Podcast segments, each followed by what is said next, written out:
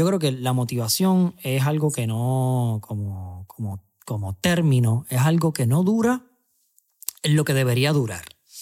Y primero. Y segundo, toda la gran mayoría de las cosas que tú necesitas hacer en tu vida son incómodas, son difíciles y requieren un riesgo y un sacrificio y tú no vas a estar motivado para hacer cosas atrevidas, arriesgadas, nuevas, difíciles. ¿Qué es la que hay familia? Mi nombre es Jason Ramos y bienvenidos a Mentores en línea, el podcast donde me siento con personas que han hecho las cosas de manera diferente para obtener resultados diferentes y que así tú puedas conocer quiénes son tus mentores en línea. Gracias por sintonizar el episodio de hoy y ahora unas palabras de las compañías que hacen este episodio posible. El episodio de hoy es traído a ustedes por la familia de Rompon Entregas. Rompon Entregas es la solución de entregas same day para negocios puertorriqueños que buscan fortalecer la experiencia de compra que le brindan a sus clientes día a día. Algunos de los beneficios que usted como dueño de negocio obtendrá cuando se conecta a Rompon Entregas son que su cliente tendrá entregas rápidas el mismo día y también obtendrá comunicaciones automatizadas con detalles de su orden Usted como dueño de negocio también tendrá un equipo de servicio al cliente personalizado que le brindará un servicio de entregas los 7 días de la semana, enfocándose en el área metropolitana de Puerto Rico, mientras mantiene un costo fijo por entrega, familia. Escuchen eso, costo fijo por entrega. Así que si esto es algo que te interesa para ti, para tu negocio o para el negocio de un conocido, puedes solicitar el servicio de Rompon Entregas entrando hoy a la página web www.romponentregaspr.com. Nuevamente, www.romponentregaspr.com. Giovanni Rodríguez, ¿qué está pasando, hermano? Bueno, todo bien, aquí súper pompeado, súper feliz, con una paz bien extraña. Oye, brother, eh, agradecido que estés aquí en Mentor en línea. Eh, sería cool decir que este es el comienzo, pero realmente ya llevamos como una hora de pre-podcast session que puede haber sido un podcast y a veces hemos podido terminar. Pero, dude, nada, agradecido y pienso... Y me gustaría empezar, siempre me gusta empezar cuando traigo gente que está haciendo cosas bien cool reconociéndolo. Creo que eso es lo que a veces nos falta. Eh, como ser humano es bien fácil juzgar, como estábamos hablando. es quizás uno de los trabajos más fáciles que tiene el ser humano pero bien pocas veces somos quienes de reconocer lo que hace bien las personas o lo que están haciendo diferente. Y aunque hablamos un poco en el pre-podcast session, yo creo que tu mensaje que estás llevando particularmente de salud mental la importancia de que creemos espacios seguros donde los hombres puedan sentir, hace mucha falta, mano. Eh, incluso es algo donde tú hablaste también en un podcast reciente eh, que tú hiciste las paces con la gente que a veces eh, lloraba o buscaba ayuda mental en las redes sociales. Y te digo que ese, ese comentario me cambió, porque yo era el, que decía, mano, ayúdate en privado, como que no tienes que poner todo en las redes sociales, como que contrólate. Y tu perspectiva de que, espérate, quizás esa persona está buscando la ayuda que necesita en esa comunidad que los apoya porque quizás se siente sola, que era lo que estábamos hablando, me parece bien real y me parece que entonces debemos permitir estos espacios sanos en las redes sociales. Porque al igual que creamos espacios sanos para los atletas, para las personas que buscan negocios, para las personas que quieren curar su fit, sea lo que estén buscando, cocina, ejercicio, también deberíamos crear espacio entonces para personas que están buscando una salud mental o que están buscando simplemente tener algo, de positividad en su día a día. Sí, mano. Oye, a veces nosotros nos quejamos de que las redes sociales son fake y que todo el mundo tiene una imagen o todo el mundo crea un personaje en las redes sociales. Pero ¿qué tal sería si la gente es demasiado real? Si, si demostramos nuestros sentimientos, lo cual es totalmente necesario. En estos momentos yo pienso que debería ser esta tendencia, demostrar nuestros sentimientos. Y más aún cuando otras personas se van a reflejar en eso y más aún cuando estas personas van a descubrir a través de ti quizá una salida. O sea, probablemente lo que una persona no se atreve a decir, lo escucha a través de ti y eso le abre, le da la oportunidad, le da el permiso a expresar lo que no se atreve a expresar. A mí me encanta, realmente a mí yo no tengo ningún tipo de problema ahora mismo en, hablar de, cosas que, requieren vulnerabilidad. Y más aún siendo hombre, porque los hombres necesitan muchas veces ese permiso. Diablo, si él lo está haciendo, yo puedo hacerlo. Si él está hablando de lo que le duele, yo puedo hablar de lo que me duele. Y la cantidad de comentarios, las veces que lo he hecho y la cantidad de hombres como que, diablo, bro, de los DM, que muchos no se atreven a comentarlo porque me van a leer, los DM, hermano, párrafos de hombres diciéndome unas cosas tan bonitas que no suelen ocurrir entre hombres que yo digo, wow, eso fue lo que provocó yo simplemente atreverme a ser un poco más vulnerable y mostrarlo aquí que las redes sociales es una extensión de nuestra vida, entonces ¿por qué no ser, vulnerables en la vida real y no ser vulnerables en las redes? Cuestionamiento que debemos hacer las paces con eso. Es que es bien loco, ¿verdad? Porque el, el comportamiento del hombre no es ni algo cultural, es algo casi ya primitivo. Eh, cuando tú vienes a ver cómo evolucionamos, no desde el mono, porque a veces la gente habla como que, ah, vamos a volver como éramos como los monos, eh, flaco, yo creo que yo, yo, quiero tener fuego todavía, como que dame break. Pero cuando tú miras las tribus en África, el rol que tiene el hombre ha sido siempre bien particular y bien marcado. Incluso hay hasta tribus que son, qué sé yo, como los... Eh, ay, los eh, Masori, una tribu particular, no me acuerdo dónde son, eh, son las mujeres quienes casan. Pero el hombre sigue teniendo un rol. Eh, aunque la mujer haga algo que quizás era del hombre, el hombre siempre va a tener una posición en la cual mucha de la civilización siempre ha dependido de él, o no quiero decir dependido, pero ha rodado alrededor de las figuras de los hombres. Y mientras pasa el tiempo, sí yo creo que el rol del hombre ha evolucionado, pero no la perspectiva de la sociedad ante el hombre. Y yo creo que eso está bien cabrón cuando tú vienes a ver toda la carga a veces que tienen los hombres, que no son cargas que la vida le ha dado, pero son cargas autoimpuestas por el hombre, como que, no, esta es mi responsabilidad, no, pero es que está también, pero es que yo tengo que velar por la vida.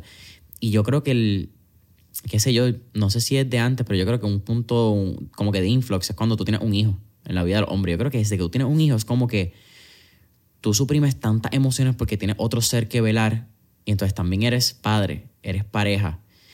De momento quizás te conviertes abuelo o tío. Entonces son tantos roles del hombre que el hombre tiene un rol, una posición que tú no necesariamente te expones a hablarlo, porque la vulnerabilidad quizás nunca fue creada en tu ambiente. Yo creo que si miramos generaciones atrás, peor todavía. Yo creo que tanto millennials como generación Z, pues ya hemos abierto, hemos como que roto estas paredes que hemos confrontado, pero tú mira a nuestros abuelos, nuestros tíos, baby boomers, generación X. Es la típica, si te caíste no llora, eh, el hombre no puede llorar, eh, el hombre no puede mostrar sentimientos. Los abrazos en un hombre. ¿Cuándo es la última vez que tú le diste un te amo a un amigo tuyo? Te amo, saludarlos con un beso. Este, bueno, yo creo que que sí, sí, viene, viene, se podría decir que se ha como que instalado en la cultura y más de estas generaciones de nuestros papás, de nuestros abuelos. Pero por lo menos ahora mismo es importante, mucha gente se confunde y cree que ser vulnerable pues te va a quitar masculinidad y no, ¿sabes? Vamos a seguir teniendo nuestros roles y vas a seguir siendo el fuerte o el alfa o todas estas distinciones masculinas, sí tú las puedes seguir teniendo, sí tú vas a seguir siendo proveedor, Sí, pero eso no significa que tú no puedas expresar tus sentimientos, tus emociones. Las emociones son un mecanismo de información en nuestro sistema y hay que usarlas. Y el que tú seas un género no significa que no las puedas usar. Todos las usamos, hasta los fucking animales utilizan sus emociones para expresarse.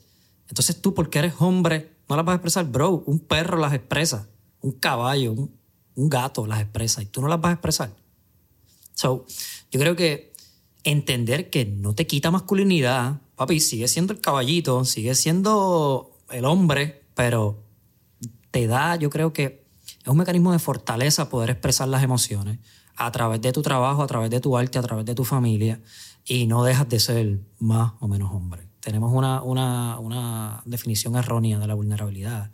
La vulnerabilidad es fortaleza. Fingir que eres fuerte es de débiles. Y muchas veces los hombres estamos todo el tiempo fingiendo, no, yo estoy bien, no, papi, yo soy fuerte, no, papi, yo no tengo miedo. Eso es debilidad.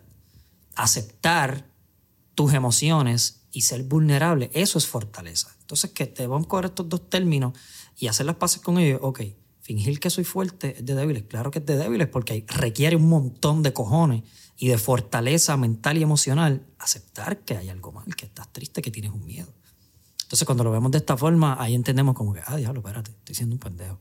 Si acepto todo esto, estoy siendo fuerte, porque requiere, requiere mucho. Por eso es que las mujeres, por eso es que las mujeres muchas veces están en estas posiciones de poder, porque ellas han entendido este mensaje. Eso es algo admirable que debemos aprender de ellas, que usualmente o culturalmente o biológicamente son las vulnerables. Yo creo que hay algo que tenemos que aprender en esa, en esa esquina. Háblame un poco de Giovanni. ¿Qué tenemos que conocer de los inicios de la crianza de Giovanni para entender cómo eres hoy en día? Bueno, yo. A mí me encantó mi crianza. Realmente tuve, como muchos de nosotros, un montón de tropezones, un montón de conflictos familiares y, quizá mucha gente hoy en día pues, no los tiene o fingen que no los tienen, pues siempre los vamos a tener. Eh, pero cuando ahora empiezo a hacer mis reflexiones de adulto y miro a mi niñez, yo te puedo decir que, que fue perfecta, mano. Que no vivo desde el punto de vista de pudo haber sido mejor. Si papi hubiera hecho esto, porque es que pensar de esa manera ya no va a cambiar las cosas. Entonces lo que veo es las veces que estaba jugando en el monte, la oportunidad que tuve, que hoy, hoy los niños ni tienen esa oportunidad, hoy los niños nacen y toman el iPad. Yo tuve la oportunidad de no tener ni siquiera teléfono porque no existía, de correr bicicletas, de meterme a los ríos, de treparme en los palos, de coger frutas. ¿Qué niño hoy se mete un monte y agarra una china, una guayaba, una quenepa? Papi, eso no lo hacen hoy en día los niños. Hoy en día los niños saben bajar aplicaciones en el celular. Y yo tuve esa oportunidad de montarme en un caballo y correr por el monte así suelto.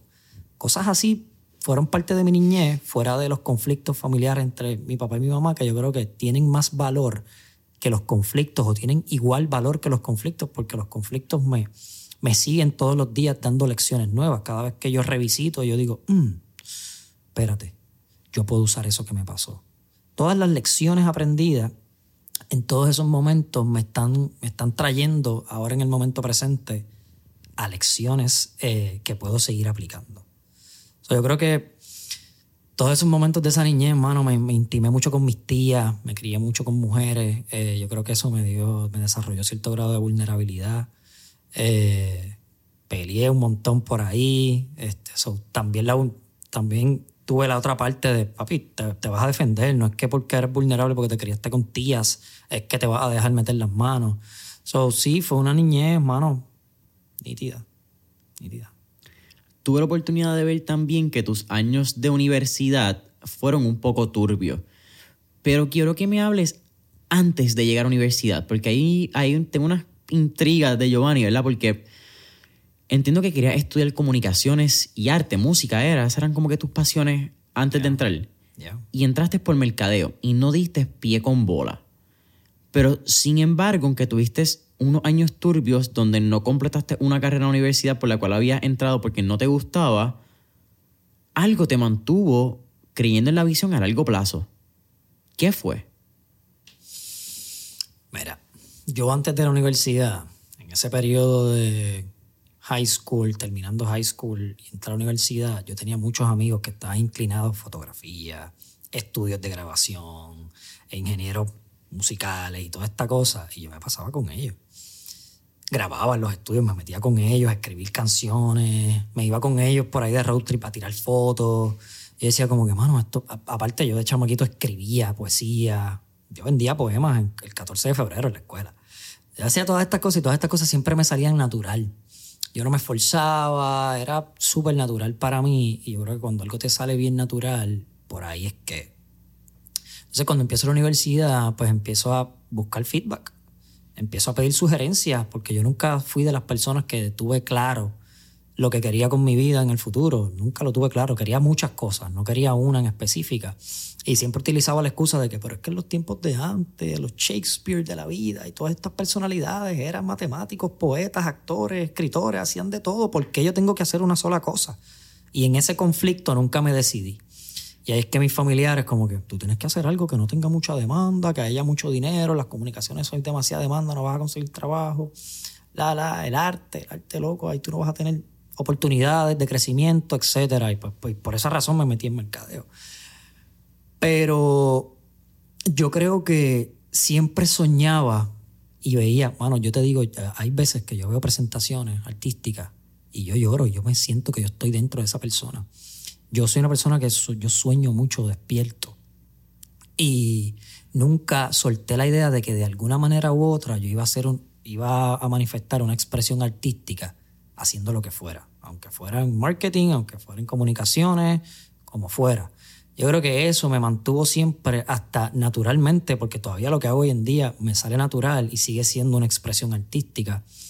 Pues eso fue lo que me mantuvo como que mirando hacia allá. Yo veo audiciones de estas de America's Got Talent y yo puedo estar horas viendo cómo la gente se vulnerabiliza y demuestran lo que les sale naturalmente. Y así fue.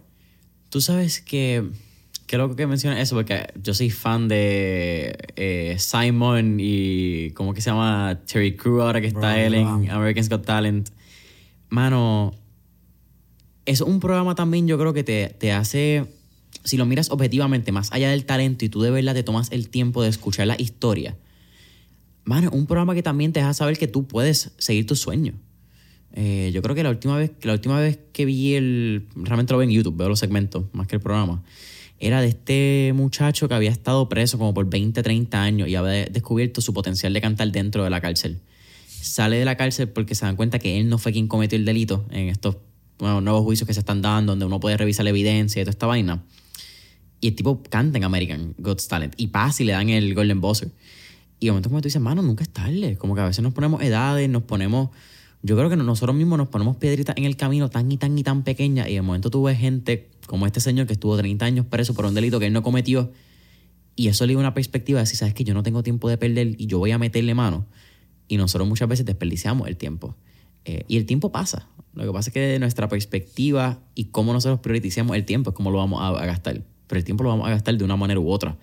Y yo creo que también es bien lindo porque cuando tú hablas del lado artístico, yo trato de, o estoy tratando de compararlo con algo que a mí me ha gustado mucho y es que yo me he convertido un estudiante o aprecio a tal punto que me considero un estudiante de ver las mejores personas en cualquier disciplina hacer lo mejor que saben hacer. No me importa que sea, no me importa si es pintura, no me importa si es arquitectura, no me importa si es natación, mano, puede ser hasta badminton. Pero tú ver al mejor cabrón jugar badminton, tú dices como que anda pa'l carajo, ese es el mejor. Como que hay algo en ese arte de tú convertirte mejor en lo que tú hagas que a mí me genuinamente me llena. Como que siento que estoy viendo un maestro haciendo su arte. Y eso está bien cabrón porque tú no... Son bien pocas veces las oportunidades en la vida que tú vas a tener la oportunidad de ver al mejor haciendo algo en lo que hace. Porque son son personas que llegan en ciertos periodos, tiempos, como que es suerte, ¿verdad? Entre comillas, depende de cómo tú definas suerte, pero qué sé yo, mano, ver a un, eh, un Charlie Chaplin en esa época, solamente va a haber un Charlie Chaplin que va a hacer eso de la mejor manera que lo va a poder hacer. Un Martin Luther King. Sí, mano, hubieron un montón de speakers después de Martin Luther King, pero solamente va a haber un Martin Luther King. Y yo creo que cuando tú tienes la oportunidad de ver ese tipo de arte en ese tipo de persona, es un momento bien particular. Por eso yo creo que también me he decidido convertir en un estudiante del éxito, porque el éxito para mí es un arte. Yo creo que cuando vemos a estas personalidades hacer estas cosas grandiosas, convertirse en lo mejor en lo de ellos, esto, esto que, se nos que se nos paren los pelos y que, que, el corazón se nos acelere, esto, esto que sentimos, yo creo que Mano, yo creo que es una forma de reconfirmarnos a nosotros que hay algo de eso en nosotros. Que hay algo de esa grandeza que está logrando esa persona en ti. Inconscientemente tú estás viendo a esa persona y tú sientes la emoción. Y tú sientes toda esta, toda esta, te dan ideas y hasta tú dices, wow. Y hasta tú dices, wow, yo estoy ahí soy yo. Yo me estoy viendo a través de esta persona. yo creo que en la medida en la que veamos esto así, ahora cada vez que veamos una la gente que está escuchando esto, que está viendo esto, cada vez que tú veas estas presentaciones artísticas y, y sientas lo que sientes y sientas ese revolcón en el estómago, recuerda que hay algo de eso en ti. Y es la única manera por la cual tú te vas a sentir como te estás sintiendo. Si no, no sientes nada, pues no hay nada en ti. Hay algo en ti. Yo le veo así. Y, ahora veo cosas, veo videos y veo... El otro día me salió un video ahí de... Pues un baile. Con un baile, una danza ahí con una canción de fondo, pero es una danza como... como es como teatral. y ellos pelean y se sueltan y se aman y se lloran y es una cosa. Y yo estaba como que, llorando. ¿Esto fue en baile. American's Got Talent? No, eso me salió ahí en YouTube. Ok. Lo vi enviar, hermano. Una cosa absurda. Yo dije, wow. Y, es por- y después yo pienso, ¿por qué me estoy sintiendo así con este video? Y es que yo estoy pasando por un proceso así. Hay algo de eso. ¿Ves? So, eso es lo bonito del arte, que siempre que el arte te toca y te llega, entonces busca qué del arte o, de la o del artista hay en ti en ese momento, por lo que tú estás viviendo. Eh, eh, ahí demuestra el hippie en ti. Pero, Yeah. te- eh, bueno, lo comparto porque, como estaba diciendo en pre-podcast session, a mí me gusta el arte. A mí, eso es una de esas, cuando yo viajo con mis amistades, si hay un museo en la ciudad, se jodieron. Porque lo que ellos ven en 30 minutos, yo me tardo dos horas. Porque me gusta tomarme el tiempo y espacio, no con todas las piezas, pero hay ciertas piezas en un museo que tú conectas. Y cuando yo conecto con alguna pieza, me gusta mirarla. Y la miro de frente, y la miro de lado, y como que la miro de cerca, y la miro de lejos. Trato de entender las perspectivas, pero no en mi perspectiva. Tratando de pararme en qué estaba sintiendo el artista cuando estaba pintando esto. No, un Jackson Pollock, por ejemplo, que es este artista el que tira un montón de líneas, que son cuadros inmensos, es un algarete. Literalmente son líneas, mano. Él cogía sus pinceles y llenaba de pintura y regaba por un lado y para otro y cambiaba de color y la hacía.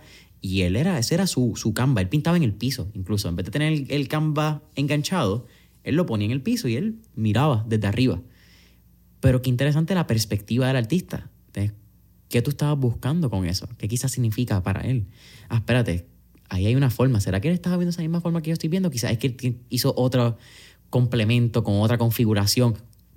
Esos viajes así, pero el arte te habla, mano. El arte tiene un potencial de, de brindarte paz, yo creo. Por lo menos artes plásticas en el arte, porque ahora hay todo tipo de arte, pero artes plásticas, artes visuales, eh, las composiciones fotográficas. A mí eso es algo que, que yo creo que también eso es algo que me gusta mucho de tu fit, que podemos hablarle un poco más adelante. Pero hay mucha sencillez en las fotos. Como que las fotos no tienen que tener la composición más compleja para llevar un mensaje. Hay composiciones tan fáciles como una línea que lleva a un infinito. Y esa línea simplemente te pone a pensar porque hay una carretera o hay un árbol que lleva a ese punto. Y no hay ni personas, ni par, ni un montón de movimientos. Pero son cosas puntuales que te hacen reflexionar. Y yo creo que el arte a veces nos brinda ese, esa oportunidad de dar un paso para atrás y mirar la perspectiva. Como que mirar la imagen más grande que simplemente un cuadro. Es. Y, proba- y probablemente Pollock me dijiste que se llama. Jackson Pollock, sí. Probablemente él simplemente estaba desahogándose. ¿Tú te imaginas lo rico que debe ser tú agarrar un reguero de pintura y tú simplemente restrayarla contra un canvas por horas, por días? Tú sabes, probablemente el alivio, quizás estás soltando un coraje de esa manera. Imagínate si tú lo pudieras hacer.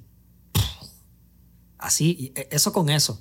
La línea, imagínate si esa persona, to- su vida era un reguero, toda, toda su vida era un reguero y empezó a hacer líneas rectas porque está organizando su vida.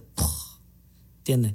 Yo creo que hay que estar también bien abierto y muchos de nosotros no, estamos, no tenemos la disposición y la apertura a mirar un poco más allá de lo aparente, no tan solo en un canvas, en una canción, en un problema, en la cultura, en una situación. A aprender a parar y mirar las cosas de afuera para tener mejor perspectiva y así poder resolver las cosas de maneras distintas. ¿Por qué tú crees que no estamos abiertos? Porque yo creo que no solamente pasa en este tipo de, de situaciones de perspectiva de, para solucionar un problema, pero yo creo que también en las oportunidades. Yo creo que cuando nosotros tenemos una meta o que estamos buscando algo, solamente queremos que llegue de esa manera. Y si pasa algo malo, ah, eso no era lo que yo quería, esto no es, qué mierda, me pasó esto malo. Y no estamos receptivos a recibir información que quizás venga disfrazada. Eh, escuché que tú crees en Dios, no sé cuáles fueron tus creencias iniciales. Yo me crié en el, en el mundo católico, no es que sea un católico practicante actualmente, pero fueron mis bases. Man, y yo creo que Dios lleva mensajes bien como que encubiertos a veces. No. A veces están estos códigos Morse eh, y tú tienes que descifrarlos. Y a veces yo creo que nos ponemos una gringola. Entonces pensamos que la carrera hacia el éxito, la carrera hacia nuestra meta, una carrera de 1600 metros en el hipódromo camarero, donde solamente tenemos un lugar, pero a veces no vemos todo lo bonito que a veces hay en el camino, quizás cosas que sucedieron que tú, coño, espérate, esto quizás me está diciendo un mensaje y no lo decidimos. Como que, ¿por qué tú crees que no somos receptivos en general? Mira, yo creo que algo que ocurre, que he visto últimamente que ocurre, es eh, las expectativas. Nosotros tenemos unas expectativas ante ¿verdad? cualquier cosa sobre la relación de pareja, la relación con el trabajo, eh, la relación con este nuevo emprendimiento que estoy teniendo ahora, que estoy desarrollando. Pero nosotros no incluimos en las expectativas que algo pueda salir mal. Y si algo, o sea, las expectativas es, necesito hacer tanto dinero para tal fecha, necesito crecer el negocio tal por ciento para tal fecha y tienes todas unas expectativas en tu plan. Pero qué tal poner en tu plan también, las cosas pueden salir mal. Pero si lo tienes en tu plan y lo tienes anticipado y salen mal, quizá no significa que salgan mal. Quizás si tú estás preparado para que las cosas salgan mal, provoca que las cosas salgan bien. Entonces yo creo que nosotros tenemos una idealización de todas las cosas en la vida y cuando salen mal, pues la cosa se jodió. Este, muchas personas que, que últimamente le he dado coaching veo como cuando yo les pido una explicación de la situación que están pasando, por, por ejemplo, relación de pareja, me hacen un cuento de hadas que yo me quedo, bro, las relaciones no son así. Amiga, la vida no es así. Entonces yo creo que una de las cosas que tenemos que entender sobre la vida, esto me encanta, sobre la vida es que la vida es difícil. Las cosas son difíciles, tú escoges lo difícil, las cosas van a salir mal, la condición humana es entender los opuestos.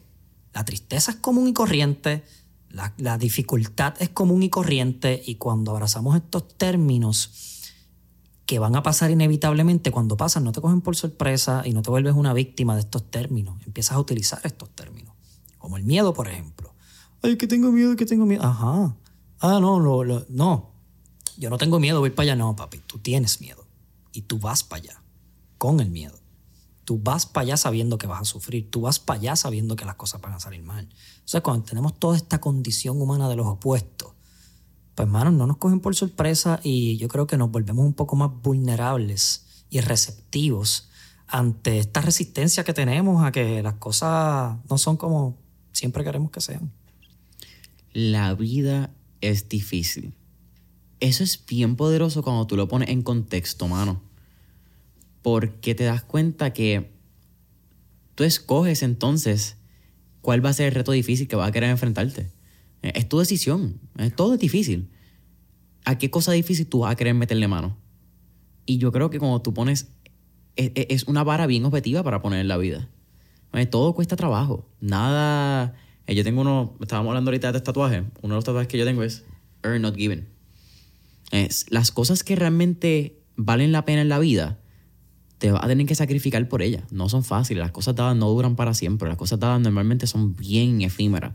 Que es otra. A mí me gusta mucho hablar de. de para mí, la motivación es bien efímera. Eh, y quiero hablarlo porque es un tema, yo creo que, que contigo nos vamos a ir en esta tangente, pero. Todo lo que te dan en la vida para mí es efímero, porque tú no le entiendes el valor. Cuando te entiendes el sufrimiento y el trabajo, y esto te lo dicen tus papás, desde chiquito te lo dicen con, lo, con el dinero. Gastas, los chavos porque no te los fajaste tú, porque tú no sabes cuántas horas de trabajo te vale tu PlayStation, cuántas horas de trabajo vale tu jangueo, hasta que de momento tú tienes que pasarlo. Y ahí es que tú dices, ah, espérate, es verdad, ahora lo valoro. Y yo creo que eso es para toda la vida. aunque esa analogía es de un nene chiquito, hablando ya monetariamente, pero cuando tú vienes a ver que si tú trabajas fuerte para algo, el resultado que tú obtengas, tú lo vas a valorar, a valorar más porque sabes el trabajo que toma eh, tenerlo. Y me parece bien loco eso porque hoy en día corremos de las cosas que son difíciles en la vida. Sin embargo, todo es difícil. Todo es difícil. Mira, a mí la gente me... A mí me encanta hablar de, la, de, este tema por la sencilla razón de que ya yo no sé qué más hacer para que la gente pare de comentarme en mis contenidos. Es que es difícil. Ah, bueno, yo he hecho hasta videos dedicados exclusivamente a que es difícil. Cuando tú te anclas en ese espacio, cuando tú te estacionas y te quedas ahí, en esa burbuja de que, de que es difícil, o que primero que estás ganando diciendo que es difícil, ajá, ya sabemos que es difícil. ¿Y qué vas a hacer? ¿Quitarte? ¿Qué vas a hacer? ¿Quejarte? ¿Qué vas a hacer? Vas a, vas a seguir diciendo que es difícil de por vida, porque va a parecer otra cosa difícil. Pero cuando tú aceptas y escoges eso que va a ser difícil, deja de ser difícil. Cuando tú escoges todas las dificultades que tú quieres tener en la vida, porque no es fácil tener un cuerpo fit, saludable, no es fácil tener una relación con una persona que vas a tener diferencias con esa relación, no es fácil tener que amanecerte estudiando, no es fácil tener que memorizarte canciones para grabarlas en el estudio, no es fácil memorizarte el libreto para actuar en la película. No es fácil, requiere sacrificio, pero tú, tú aceptas. Es difícil, pero sabes que voy. Esta es, mi, esta es la dificultad que yo elijo. Cuando tú le eliges, deja de ser difícil y te da un grado de libertad sé que es difícil, pero voy.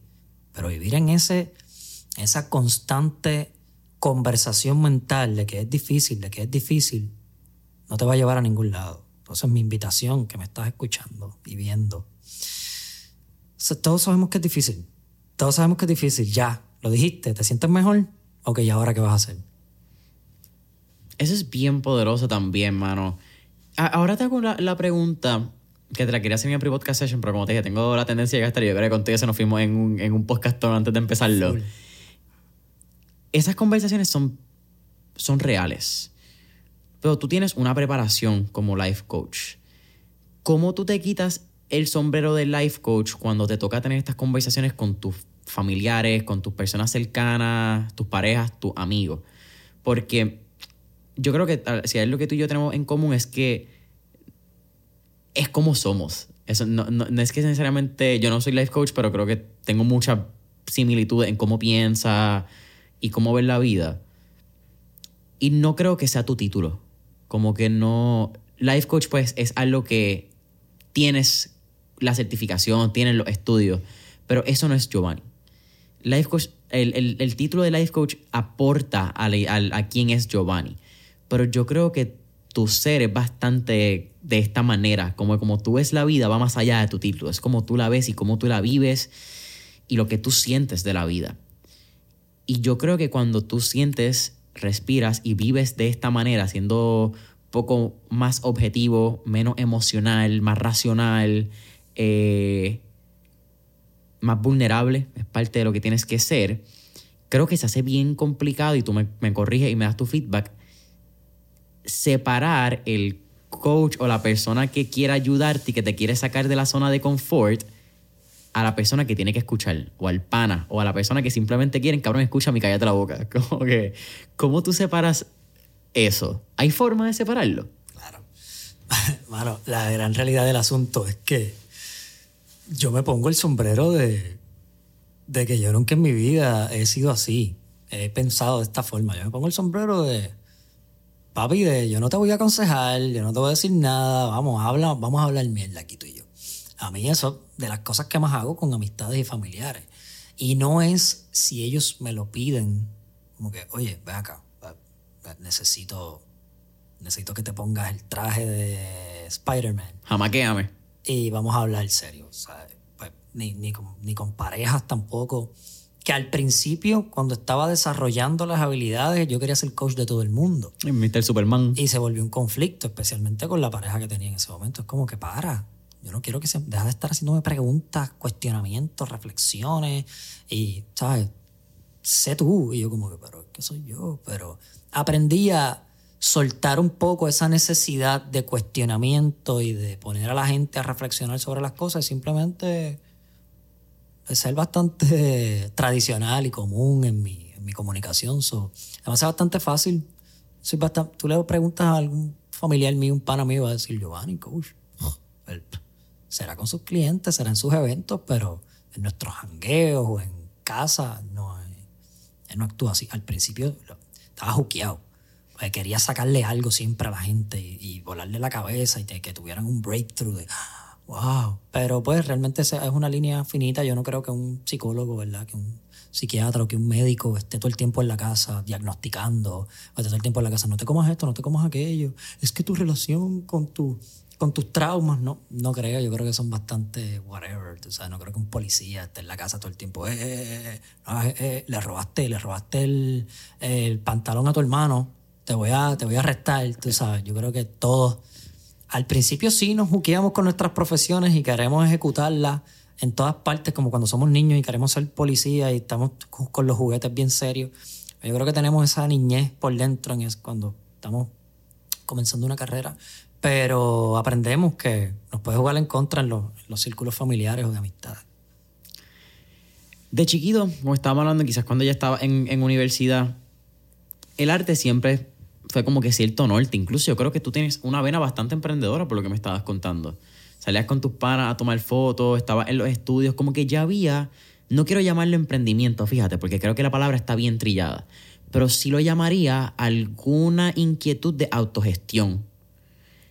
¿Tú te visualizabas como emprendedor? Mm, no, mano, yo simplemente fluía con naturalidad ante las cosas. O yo escribía canciones, en el momento que escribía canciones, yo llegué a grabarlas y yo llegué a ir a cantarlas a un party de una escuela. Con, éramos un dúo. ¿Cómo se este, llamaban? Ah, yo, bueno, yo me acuerdo que yo me llamaba Yarel. Y el otro para, yo creo que se llamaba Néstor, algo así. Néstor y Yarel, una mano horrible. De verdad, vergüenza ajena.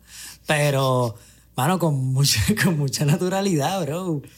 Grabamos y, oye, sin pensar qué charrería estamos haciendo al revés, ustedes pensaban, papi, le estamos partiendo y le estamos, metiendo hijo de puta. Pero nosotros hacíamos imitaciones primero de Wisin y Yandel, un par de canciones para que la gente como que cayera y después le metíamos las de nosotros y el party, se jodió el party, la gente se iba.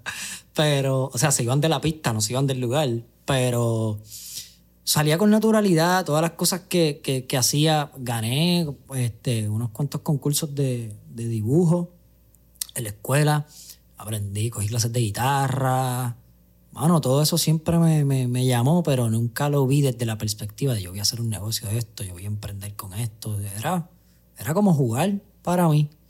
Este, y, by the way, yo creo que todavía yo no le he puesto el sello, la etiqueta a, lo que hago, de que estoy emprendiendo. Yo creo que estoy simplemente fluyendo con naturalidad, que hay una parte de negocio, claro, este, que pudiera, ¿sabes?, capitalizar horrible en esto, claro, pero yo creo que en el proceso que llevo hasta ahora lo que he hecho es jugar, jugar a hacer arte con, utilizando las emociones como un medio. Pasión. ¿Qué significa esa palabra para ti? Lo que te acabo de decir, te lo juro.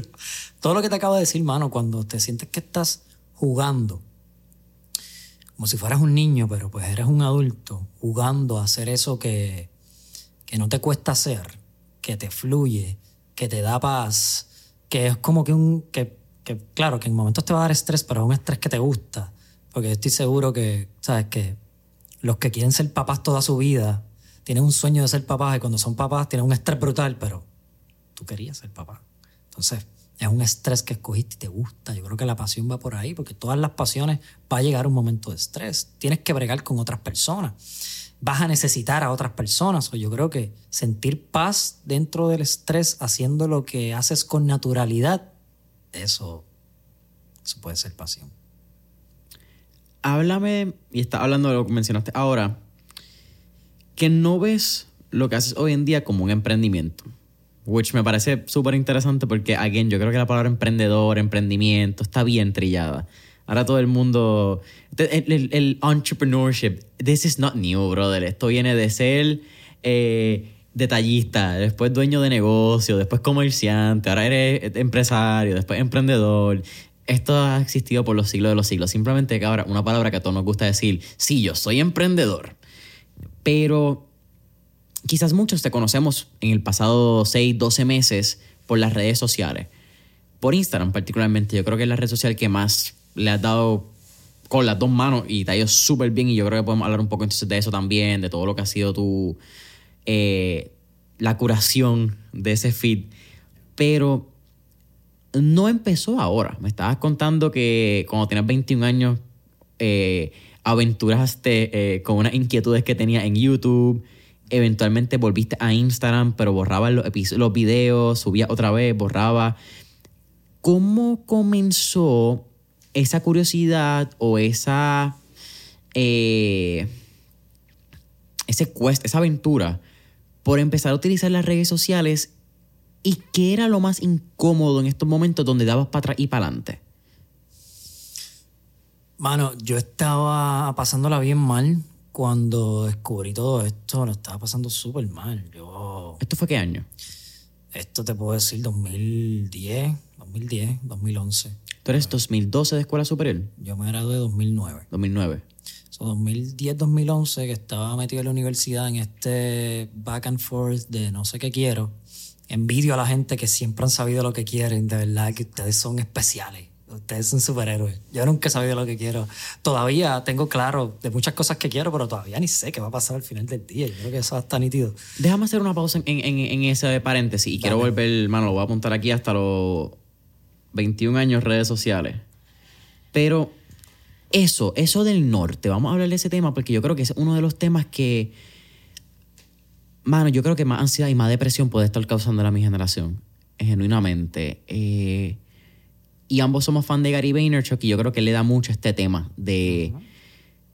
¿Por qué tenemos que hacerle pensar a la gente que a los 21, 22, 23, 24 años tú tienes que tener un norte claro y tienes que saber cómo vas a llegar ahí, qué vas a hacer? Y, pues, ¿por qué tú crees que hay toda esta narrativa alrededor de encontrar tu, tu pasión de vida antes de que literalmente seas maduro por la psicología moderna? Mira, aparte de que es algo que nos, nos llevan inculcando toda la vida, al menos a, a- a muchas de nuestras generaciones, es algo que tú desde chiquito, ¿qué vas a hacer cuando grande? ¿Qué tú quieres ser cuando grande? ¿A qué universidad vas a ir? No vas a ir a la universidad. Tú vas a ser un perdedor. Pero hoy en día, ese, toda esta definición aparte de que sí, debe existir todavía, creo que, creo que bastante esta necesidad de tener un norte particular. Pero hoy en día a mí me resulta bien curioso, mano, que primero la universidad ya no es un requisito para ser exitoso. Mucha gente está optando por educarse a sí mismos o hacer otras cosas que, que no necesitan la universidad. Eh, eso está bien interesante y eso le da un grado de libertad a estas personas que no siempre se sienten identificados con una carrera universitaria. Y de igual manera le da libertad a los que sí se sienten identificados con una carrera universitaria a no juzgar o ser juzgados por ello. Porque muchas veces también juzgamos a uno, juzgamos al otro. Ah, no, porque como tú estudiaste, pues eso no significa que la persona vaya a tener éxito. Muchas, personas muchas personas han estudiado carreras universitarias larguísimas y después hacen otra cosa. Así que, ¿por qué razón nosotros tenemos esta ansiedad por tener un norte? Yo creo que yo creo que no hay una respuesta clara para tener un, para tener una, por, la que tengamos una ansiedad por tener un norte, pero yo creo que todos siempre vamos a tener esa ansiedad. Todos siempre vamos a tener una razón por la cual buscar algo más. Si tú no la tienes realmente, pues ya tú te quitaste en la vida. Yo creo que hasta los que ya han logrado algo, todavía tienen la ansiedad de lograr algo. Te, te ganaste el Oscar, te ganaste el Grammy, te graduaste de doctorado, ¿y ahora qué? Y vuelve otra vez y repites la misma ansiedad. ¿Y ahora qué voy a hacer? Porque la vida no es el destino, la vida es el propósito. Entonces, buscarle un porqué creo que, creo que no es la pregunta que yo le haría a una persona, o, o si una persona me dice, pero ¿por qué tú crees que yo estoy aquí? Yo le diría, ok, ¿cómo tú te sientes respecto a lo que tú estás haciendo ahora mismo? ¿Qué estás haciendo ahora mismo? Ok. Y tú piensas que cuando logres eso, ¿qué va a pasar? Ahí se acabó todo. ¿Qué va a pasar? Ok. ¿Y después qué va a pasar? ¿Y después qué va a pasar? Yo creo que hacer un orden de sucesos de qué va a pasar después te va a quitar la ansiedad, porque una vez logres lo que estás trabajando ahora mismo, ¿qué va a pasar? Vas a querer otra cosa. Y eso pues te da la libertad de que, diablo, es verdad, siempre voy a querer algo más. Nunca te vas a, nunca te vas a, es que no hay un destino final. Y cuando aceptamos otra vez esto de que, diablo, es verdad, me gradué ya ahora. Diablo, sí, emprendí ya ahora. Diablo, hice mi primer millón ya ahora. Siempre vas a querer algo más. Entender que siempre va a haber un próximo paso le quita peso al paso actual. Eso es como yo lo vería. Es como el, no sé si lo has visto, el video famoso de Matthew McConaughey, cuando está en los Oscars diciendo, My hero is me in 10 years. Yes. Entonces cuando el tipo llega, que le, se lo vuelven a preguntar, y dice, No, eh, my hero is still 10 years away from me. Eso mismo. Bro, eso mismo. Y qué brutal viniendo de Matthew. O sea, una persona que lo ha logrado todo. ¿Verdad? Pero todavía sí, su héroe sigue siendo 10 years ahead. Right on, right on, right on. Yeah. Eh, háblame otra vez, disculpa que te interrumpí ahí en, el, en ese paréntesis, pero entonces a tus 21 años estabas perdido, estabas buscando esto. Estaba perdido, mano, estaba perdido. Este, yo no tuve nunca, yo nunca tuve, tú sabes que muchos de nosotros tenemos una figura materna o paterna que siempre te, tu papá es médico, pues él quiere que tú seas médico. Tu papá estuvo en la milicia, pues no, tú vas a estar en la milicia. O tu mamá es whatever, tienen un negocio, una empresa familiar, pues tú te vas a quedar con el negocio de la familia. Yo nunca tuve ninguna de las anteriores. Entonces, pues, qué bueno, pues tengo libertad entonces de escoger, no es que me están imponiendo, aunque indirectamente sí me, me, impusieron. Este, pero a pesar que quizá muchos de nosotros necesitamos, aunque nos vayamos en contra de, de nuestro, del status quo que nos provee o que nos, que nos siembra nuestra familia, o nuestros panas, o nuestro círculo, pues a veces es tan nítido como que hasta que te digan, sí, tú vas a estudiar, tú vas a ir a Oxford, tú vas a ir a Harvard, tú vas... Como que está cool porque te, te imponen un norte. A mí no me pusieron ningún norte ni nada. Tú pues tienes que hacer chao, porque tú te tienes que mantener y tú tienes que tener. Nunca me inculcaron el tú vas, tú necesitas ser. Y en esa, en esa etapa de mi vida yo estaba encontrado con tener y ser. Yo no sentía que yo estaba siendo siendo feliz, siendo quien yo verdaderamente soy, siendo la persona que yo necesito ser para tener paz mental, autoestima. Yo estaba buscando tener. Y estaba aborrecidísimo. Y pasaba días llorando y yo no sabía, yo no me podía explicar. Iba a psicólogos y ninguno me sabía explicar, no conectaba con ninguno porque es que no, yo no sabía ni explicar bien qué era lo que estaba pasando. Y fue dentro de todo este proceso de oscuridad que, mano, yo me sumergí en buscar eh, filosofía. Mano, yo me sumergí en la filosofía, aparte de que muchas personas me empezaron a cuestionar eh, con compasión. Muchas personas me decían, papi, tú lo que estás es quejándote, tú lo que estás es una changuería, tú recibes de todo. Imagínate las personas que hoy en día están en la misma situación que yo estuve y qué es lo que ellos están requiriendo del mundo y cómo el mundo reacciona ante ellos. Y por eso es que pasan muchas cosas. Personas se vuelven adictas, eh, relaciones al garete, hijos no deseados, eh, suicidio. Imagínate lo que requiere una persona que está en este proceso. Que ahí es que yo me atrevo a decir, sí, estuve en una, en una depresión porque fue demasiado tiempo sumergido en una confusión, frustración y tristeza. Eh, y pánico, una locura. Pero fue ahí, para que tú veas, fue ahí que yo empecé a cuestionarme. Fue ahí que yo dije, espérate, si yo pienso diferente sobre esto, si yo mando para el carajo todo esto que yo estoy sintiendo, o todo esto que yo estoy experimentando, todo el juicio que le estoy poniendo a cómo deben ser las cosas para que la gente me vea y se sientan orgullosos de mí. Empecé a cuestionarme, empecé a tomar esas decisiones. Fuck it. Allá que me critiquen si me van a criticar. Empecé a hacer las paces hasta con las críticas, empecé a hacer las paces con el mismo síndrome de impostor que yo tenía de que, diablo, Giovanni, pero tú tienes un sueño grande. Pues yo siempre he querido hacer cosas grandes, siempre, hermano, siempre. Siempre he querido dejar una huella, aunque sea en, una página de un libro, que este tipo hizo esto y esto ayudó a tantas personas. Yo creo que eso, eso sí es una pasión y un norte que yo tengo. ¿Cómo? nos enteraremos cuando pase el tiempo. Pero eso es algo que sí siempre he querido hacer y yo creo que desarrollar esa habilidad o esa necesidad de ayudar a la gente fue porque me tuve que ayudar a mí. Muchas de las personas que hoy en día se dedican ayudar a los demás, la gran mayoría es porque ellos pasaron por cosas terribles y no quieren que las demás personas pasen por eso o quizá quieren que entiendan por qué o el para qué están pasando por eso. Hmm. Eso es un punto bien interesante el que acabas de traer. ¿Crees que es un requisito que tú hayas pasado por experiencias para que puedas ayudar a otra persona? Full. Total. Total. Mano, total. ¿Sabes? Sí, tú puedes estudiar, eh, y esta es mi, mi super opinión mía, propia, muy mía, eh, me, pueden llevar la contraria si quieren, pero sí tú te puedes devorar todos los libros de autoayuda, de psicología, de todos los, los científicos que estudian el cerebro y que no, porque todo lo que pasa en el cerebro es por... por... Pero hermano, cuando tú sufres tus propias batallas y tú te sacas de ahí, cuando tú vives tu propia oscuridad, mano, tu nivel de compasión y de empatía para los demás jamás se va a parecer al que te va a dar un libro. Jamás sí es importante tener el conocimiento y tener la teoría, pero pienso que la práctica dentro de todo este sistema de bienestar vive mucho en tu haber sufrido, en tu haber pasado por lo que la gente que está buscando tu ayuda está pasando. Tú mencionaste ahora que hiciste las paces con el que te critiquen y el síndrome del impostor. Y estuvimos hablando de eso un poco en el pre-podcast session. Pero si hay una cita que a mí me marcó de todo este research que hice Giovanni Rodríguez, es que el que te critiquen es un músculo que tú entrenas.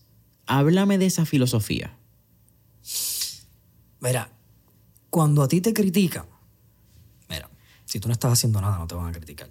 O probablemente te critiquen por no estar haciendo nada. Tú sabes, si tú te compras... el- Either or. Either or, te van a criticar. Pero cuando hacemos este análisis, hagamos el análisis. Si tú no haces nada, te critican. Si haces, te critican. Si te compras una casa, ay, te debiste comprar una más grande. Si te compras un carro, ay, te debiste comprar el otro modelo. La gente te va a criticar. Entonces, necesitamos primero entender que no es personal. Muchas de las críticas que recibimos tienen más que ver con la persona que te la está dando que contigo. Eh, segundo, si te están criticando, primero es un halago. Para mí es un halago. A mí me encanta. Mira, el otro día yo hice un live y apareció una persona ahí, me empezó ta, ta, ta, ta, y yo dije, ay, gracias. También como tú reaccionas a las críticas tiene mucho que ver. Porque tú puedes desarmar la crítica al momento. Gracias, me estás dando de tu atención. ¡Qué chévere! Gracias, ay, gracias. De verdad que Dios te bendiga, me encanta que me critique. Entonces, primero cómo reaccionamos y cómo lo vemos, nuestra relación con las críticas, que no es nada más y nada menos que un halago, no es nada más y nada menos que una persona que para- probablemente no está haciendo algo más importante que darte su atención. Claro. O sea, que posiblemente quiera hacer lo mismo que tú estás haciendo y te está diciendo que lo hagas de esta manera porque él no pudo hacerlo. Total, Total, bro, total. Así que yo creo que es- es- eso es bello de las críticas. Las críticas son bellas que nos critiquen. Y segundo, el síndrome del impostor, hermano, yo creo que de cierta manera nosotros vamos a dudar de nosotros mismos todo el tiempo y más aún cuando hacemos cosas que son importantes para nosotros. Si algo es importante para ti, tú vas a dudar, tú quieres que salga bien. Eso es natural, aunque pueda salir mal. Pero dudar de tus capacidades es, es importante, es natural y va a pasar. Pero entonces, ¿cuál es la conversación que tú tienes cuando estás dudando? Eh, y cuál es la acción que estás tomando, porque sí tú puedes dudar y te puedes, a mí me encanta darle este ejercicio a la gente cuando estamos en el coaching, que empiezan a dudar y, ay, pero es y se van en el, en el papel de víctima y se empiezan a quejar y yo, ok, ¿tú te quieres quejar? ¿Eso es lo que tú quieres? Vamos a quejarnos, vamos a, vamos a explorar qué puede salir mal. Ajá, sí, eres una mierda, ay bendito, te salió mal. Se supone que te saliera perfecto, ay, ¿qué más? Y vamos a dedicar un rato aquí a hablar toda la mierda posible de tu situación. Eres un impostor, uy, Dios mío, qué falso eres. Tienes cinco minutos para quejarte todo lo que tú quieras. Saca toda la mierda de esa, dale. Ok, terminamos. Y ahora, dame qué, qué te ha salido bien hasta el momento. Entonces, vamos a evaluar el, otro lado de la situación. Y cuando miras el otro lado, después de soltar, a mí me encanta llevar a la gente al, al punto extremo de víctima para que ellos vean que cuando llegas ahí ya no, ya no hay más nada que hacer. Ok, ahora, ¿qué? ¿Ahora qué? ¿Qué vas a hacer? No ganaste nada, ¿verdad? Pues vamos a ganar ahora. ¿Cuál es el próximo paso en este proceso? Y sí, sé impostor, dale, créete que eres, que eres un trilli, créete que todo lo que estás haciendo no va a funcionar nunca. Créetelo por un rato y sal de ahí. Es importante también ventilar y creernos que no funcionamos para poder creer que funcionamos. No creo que sea tan malo. Eh, Yo creo que también en estos momentos donde cada vez más estamos creando en público, eh, todo lo que tú creas, eso fue, fíjate, ahorita estábamos hablando del episodio de, de Steven con Cole Sprouse, y eso fue algo que Cole mencionó en el episodio, que él le dice, mira, cuando yo empecé a actuar, la mitad de mi show nunca salieron, la mitad de mi show eran una mierda, como que mi papel, basura, pero no estaba en las redes sociales, lo que yo hacía no, no queda en récord, pues está en algún récord de algún estudio, en alguna covacha, donde estén todos los tapes de los videos. Hoy en día, toda persona que comienza a actuar, toda persona que comienza a cantar, no importa qué arte, va a estar en las redes sociales, la gente te va a poder encontrar y tú estás creando y tus fallos son en público. Y mano, pues no, no culpo a la persona que sienta, ¿por qué hago esto si me van a criticar? Porque es que también, es que, es que está cabrón pensarlo porque cuando tú empiezas algo, no importa qué sea lo que tú estás empezando, si tú estás empezando desde cero, vas a hacer lo más bien la posible. Como que ya, el, cuando tú vas a empezar algo, el miedo siempre es como que, ay, pero ¿qué pasa si esto? ¿Qué pasa si esto no me sale bien? Es que tú no puedes esperar que seas el mejor en algo que tú nunca has hecho. Entonces, es ese algo tan y tan sencillo, porque es bien sencillo entender que tú siempre vas a ser el más malo si nunca lo has hecho, porque tú no puedes esperar ser experto sin tener la hora en la práctica. Pero del dicho al hecho hay un largo trecho.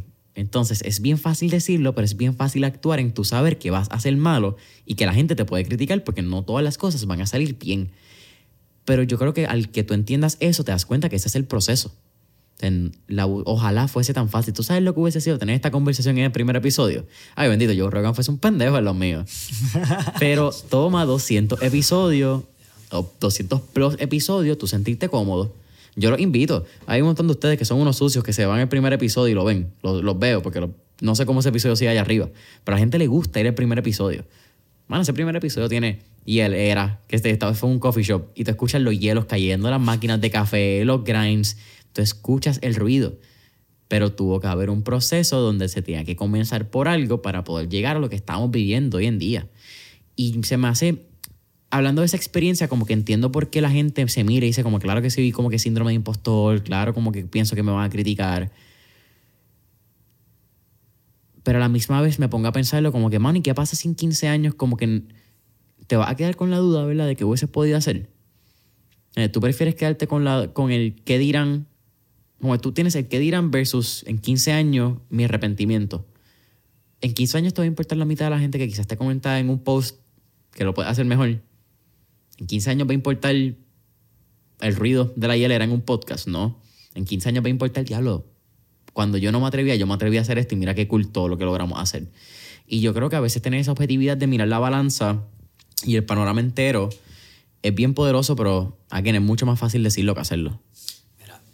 Pro tipo, tú me, estás, tú me estás diciendo todo esto de tu primer episodio y todo, y me viene la idea esto, y más cuando estamos en este proceso de que vamos a fallar, vamos a fallar, estamos empezando, esto es algo nuevo, yo estoy metiéndole a esto y sabes que me voy a equivocar, no me va a salir perfecto.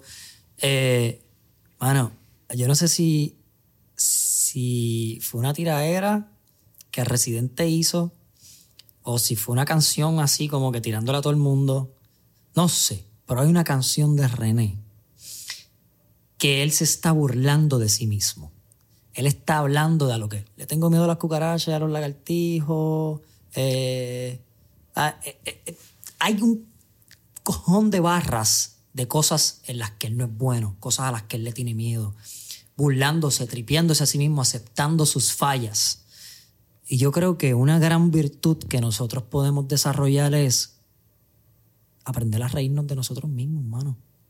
Cuando tú, tú aprendes a ser el primero en reírte de ti mismo, pues ya no hay chiste, ya quién se va a burlar de ti si ya tú empezaste. Si tú te criticas a ti mismo, espérate, yo debía haber mejorado en esto, esto, esto y esto, pues entonces, ¿qué crítica te va a afectar si tú fuiste el primero? So, busquen esa canción, no sé por dónde está, voy a averiguar, pero, mano, acepta todo eso de ti que es criticable. Y, ya te liberaste de eso. reírte de ti mismo es la virtud más grande que pueda existir porque le quitas el peso y le quitas la seriedad eterna que le ponemos a ciertas cosas que al final del día es tan importante que quitar tu paz porque salió un poquito mal. Ríete y vuelve. Mm. You can always make it better tomorrow. Yeah. ¿Crees en la motivación? Sí, de cierta manera creo en la motivación. Lo que pasa es que no creo en la definición que le damos como social media world. Ok. Eh, Abúndame. Mano, es que, mira, cuando la gente me dice que soy, que soy su motivador favorito, gracias, claro, gracias, te, te, motivé. Está cool y sí, y motivarte pues es algo que me, me, me estoy bien agradecido por poder lograr eso, pero ¿Qué es lo que logré realmente? ¿Te motivé? ¿O te hice sentir bien respecto a algo? ¿O te hice pensar diferente respecto a algo? Yo creo que la motivación es algo que no, como, como, como término, es algo que no dura en lo que debería durar. Y primero. Y segundo, eh, toda la gran mayoría de las cosas que tú necesitas hacer en tu vida son incómodas, son difíciles y requieren un riesgo y un sacrificio y tú no vas a estar motivado para hacer cosas atrevidas, arriesgadas, nuevas, difíciles. No estás motivado para hacer eso. Hacha, tú estás motivado para ir al concierto, ya tengo la taquilla, estoy bien motivado. Papi, estás motivado, vamos para allá. Hacha, ¿para qué función tú vas? Esa motivación, eso es motivación. Pero, hmm, mano, tengo que grabar un podcast y a una persona que de verdad me, me intimida sé yo, esta persona super, vas a entrevistar a otra persona que hace podcast. Y esta persona tiene el número uno y tú lo vas a entrevistar. Tú, estás, tú puedes estar motivado, tú tienes un motivo para hacerla, pero tú reconoces la dificultad, tú reconoces la, la, el riesgo que te vas a correr. Entonces yo creo que la motivación va más hacia estoy aceptando el riesgo que me voy a correr, lo estoy haciendo y lo voy a seguir haciendo sabiendo la dificultad que, existe en esto. Y, la, y para finalizar, la motivación existe en las pequeñas victorias. Si tú haces algo pequeñito, la motivación la, creas, la crean los resultados, realmente. Cuando tú te tiras, aunque tú no estés motivado, estoy encojonado, ¿verdad? Tengo mucho miedo, estoy frustrado, estoy triste, como quiera lo voy a hacer. Tengo la disposición, que yo prefiero disposición a motivación tengo la disposición de hacer lo que tenga que hacer para lograrlo, cuando lo logras, ahí es que tú te sientes motivado. Yo creo que la motivación va bien, bien pegada de, happy thoughts, happy feelings. Estoy motivado para ir al concierto, estoy motivado para ir a buscar a los panas y nos vamos de, estoy motivado para ir al viaje de Europa. Eso es estar motivado, pero para hacer las cosas en tu vida que requieren de ti lo que la motivación no te va a dar, que es disciplina, que es correrte riesgo, que es sacrificio. Para eso yo prefiero llamarlo disposición, porque estás dispuesto a someterte a que las cosas salgan mal, a que las cosas tomen tiempo en salir. Pero una vez eh, comienzas a poner a prueba tu disposición y tomas acción y las cosas se empiezan a mover, ahí te motiva. Porque la motivación va más de la mano con resultados y celebración. Estoy motivado. Pero yo no te voy a motivar a hacer algo incómodo. Yo te puedo retar. Y a la gente le encanta que los reten. Yo te puedo quizá poner a reflexionar. Y eso puede crear que tú, que tú des un paso. Yo te puedo poner a darle una definición diferente. Yo te puedo dar una serie de tareas para que tú hagas algo. Pero tú ves un video y tú te sientes motivado porque te sientes feliz ya, lo que pompia era, mano, el video que vi de Giovanni, ah, chévere, ajá, pues dale. ¿A qué no vas ahora y hacer lo que llevas posponiendo en los últimos tres años de tu vida? No lo vas a hacer. ¿Sabes? Requiere disposición. Ay, ay, por eso es que te hago esa pregunta de la motivación, porque yo no creo en la motivación, yo creo en la inspiración. Yeah. Que ahí, yo creo que yo defino inspiración como tú defines disposición.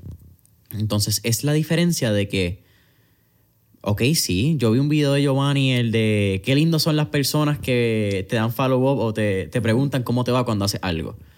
Eso me puede a mí motivar, hermano, ¿sabes qué? Voy a hacer esto, ok. Eso te motivas todo, pero tomaste acción en el video que hiciste. Ese video te hizo reflexionar más allá de simplemente pompearte por 30, 60, 90 segundos que tuviste un spike de dopamina que te hizo sentir feliz. No, que como que, ¿cuál es el next step? Entonces yo creo que ahí va la diferencia de inspiración.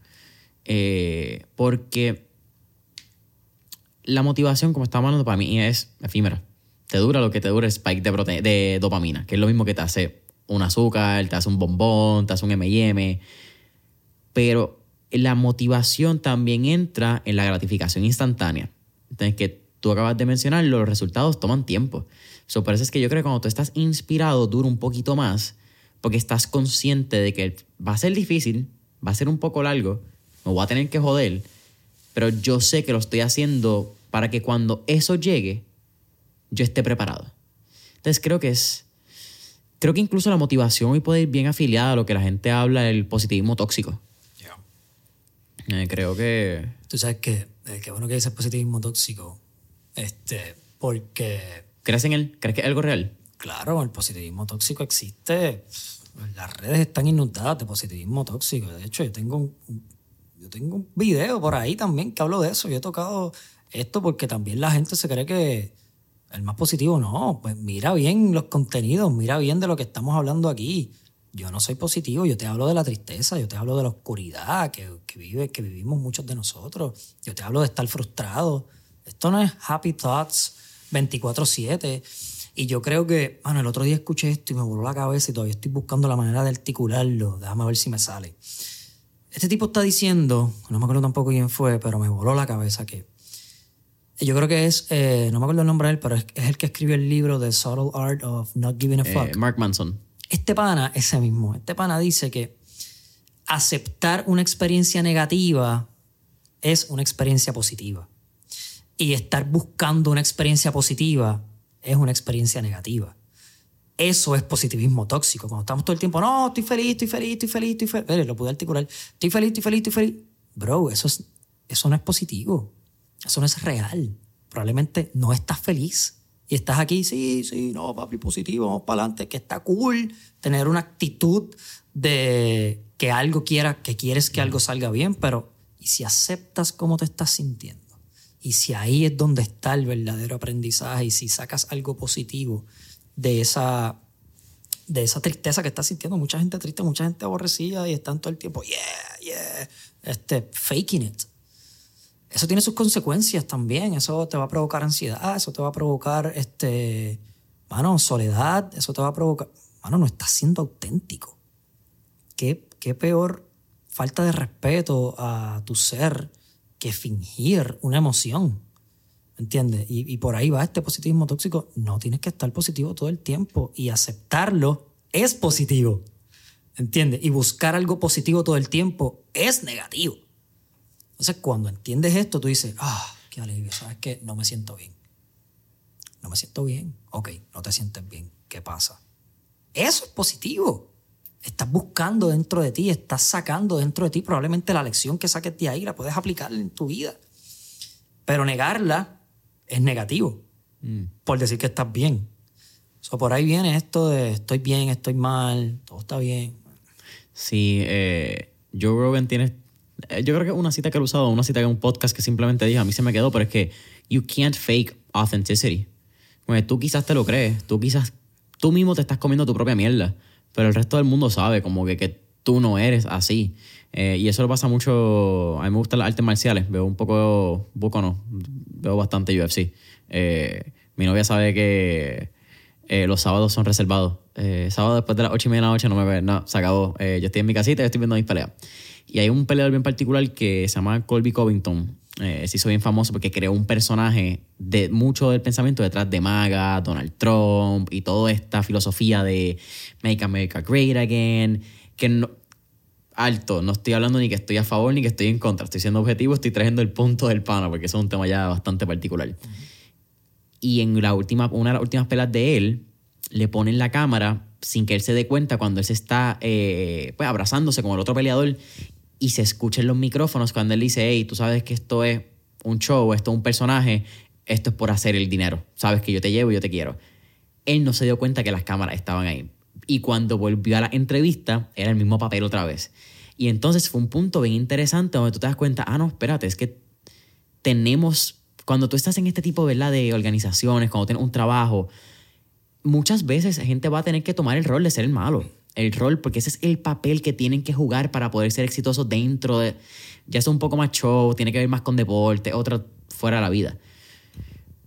Pero la gente sabe cuando tú eres tú. Y la gente sabe, identifica cuando tú eres un papel. Y yo creo que aunque hablo de esto en deportes, las redes sociales se han convertido como que este también, este stage, para la gente fake una personalidad, pero se nota, como que tú resuenas con la gente, como que hay algo que no te hace clic cuando tú sabes que la gente no es así. Y, y, yo creo que esto lo he hablado con otros podcasters. Por lo menos gente como nosotros, y, te incluyo, que no es que postean una foto, es que hablas, que llevas un mensaje, que, que tu ser puede ser palpado por cómo tú hablas, por la seguridad que tú llevas, por el mensaje que quieres llevar, hasta por la paz que tú transmites.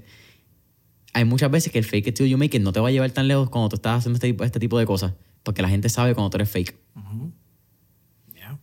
Sí, mano. Oye, la realidad es que hay muchas personas ahora mismo que yo sigo en las redes sociales que yo digo, bro, ¿qué pasa contigo? Danos un poquito de quién tú eres. Yo sé quién tú eres.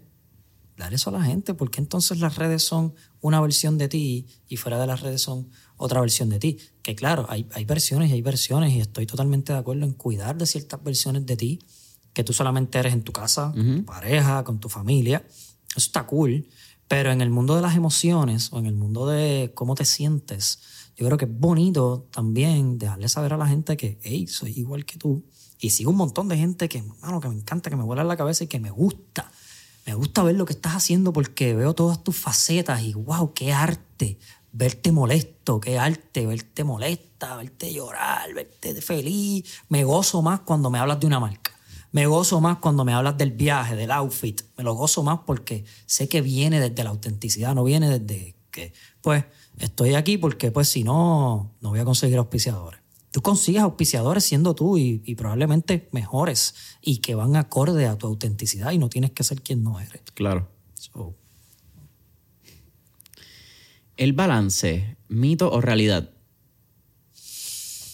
No, realidad bueno, es que depende cómo lo definamos. ¿Qué es balance? ¿Qué es balance para ti? ¿Qué es balance para la gente? ¿Cómo definimos el balance? ¿Realmente estamos balanceados todo el tiempo o es, o es más interesante eh, estar así? Estar así y saber que esto, que nunca vamos a estar así. Entonces, si definimos balance como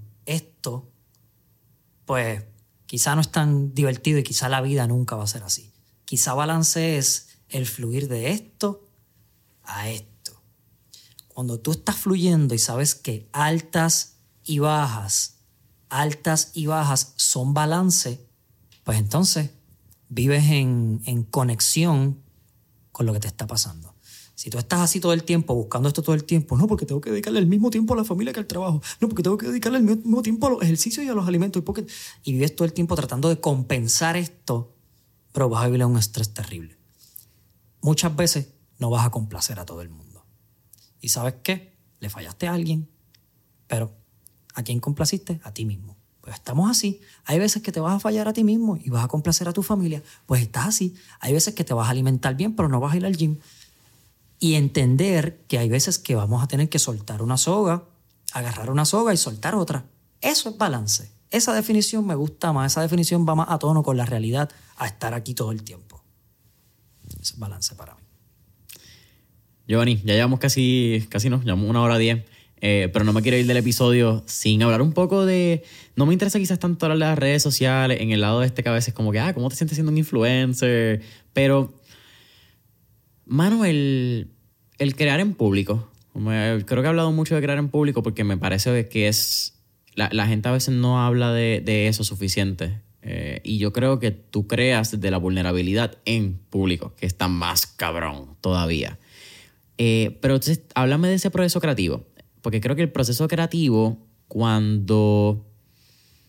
Ahorita hablamos de arte, fíjate, yo creo que cada artista tiene un proceso creativo diferente y cada rama del arte tiene un proceso creativo diferente. Eh, creo que la música tiene un proceso creativo hasta un poco más social, yo creo. Cuando tú escribes música al día de hoy, puedes estar en un estudio, estás con tus panas, estás hangueando, pero entre el se compone música.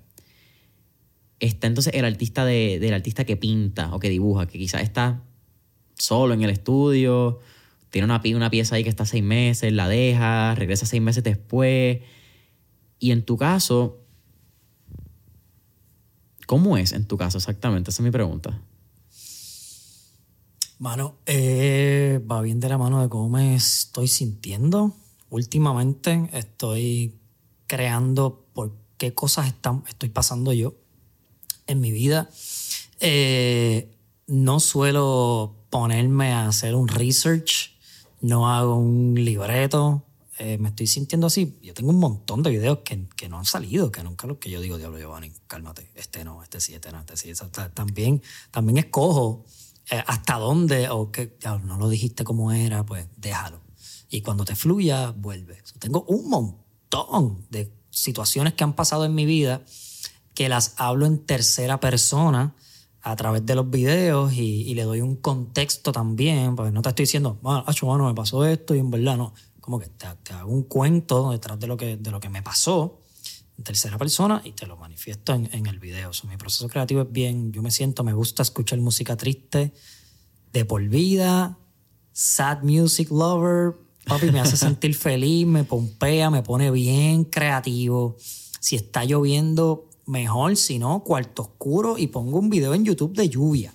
Y eso me pone en el mood, me hace conectar con, con las emociones y, escribo y de cómo me estoy sintiendo y de ahí digo, ok, ¿cómo lo puedo hablar con naturalidad? A veces llamo a alguien, oye papi, este, y le hablo del tema, sin decirle voy a hacer un video.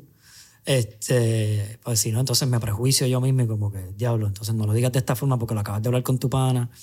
a veces llamo gente y le hablo del tema y digo, mmm, espérate. A veces pongo en YouTube cosas que tengan que ver, eh, qué sé yo, relaciones de pareja, whatever, relationship advice. Y veo y digo, mmm, y voy modificando y voy, y voy este, dándole forma. Y muchas veces simplemente, mano, me llegó, paré la guagua, me metí en un parking en el primer sitio, me grabé, le metí subtítulos y lo posteé. Eso te iba a preguntar, como que es bien orgánico, como que de momento grabas donde sea, como sea, cuando sea. Donde sea. Yo creo que mucha gente me ha, me, o sea, me han hecho consejos que yo sé que en algún momento voy, voy a entrar en eso y me, me, encantaría meterme un estudio y tener un background y backdrops y editar y meterle clips eh, pro 4K que salgan entre medio de lo que estoy diciendo y algo bien producido y toda la película. Pero siento, he llegado a ir a estudios, he llegado, lo he intentado, pero, mano, me siento bien robótico, bien, eh, no, cómprate una cámara para que, ay, crear el bouquet effects y, y, y, cómprate unos micrófonos para que camines y te grabes más tele, bla, bla. Yo sí, ok, yo, de hecho los compré y tengo equipos allí, he comprado cámaras. Mano, pero es que si yo me siento y yo me programo a hacer algo, a hacer una producción, no me sale, lo he intentado, no me sale. Yo prefiero, bueno, cuando me viene la idea, yo me grabo y que pase lo que tenga que pasar. Eso es bien curioso porque va hasta, hasta cierto punto, va como que en contra de mucha de la narrativa de estos creadores de contenidos que son súper eficientes. Eh, y me parece bien loco, ¿verdad? Porque yo nunca... Yo soy bastante parecido a ti. Eso de sentarme, por ejemplo, yo he grabado dos podcasts en un día, he grabado hasta tres. Decidí que no me gusta. Decidí que no tengo Fíjate, recientemente estuve en, Colombia, grabé dos episodios en un día, pero creo que por ser otro estudio, otra, como que tenía X horas, X episodios, no había margen de error. Bajo esa presión pude funcionar, pero no me encanta grabar consistente para ser más efectivo, para tener como que no, porque siento que pierdo arte. Pienso que me convierte en un robot, pienso que se convierte en un trabajo. Y ya yo pasé por ese periodo.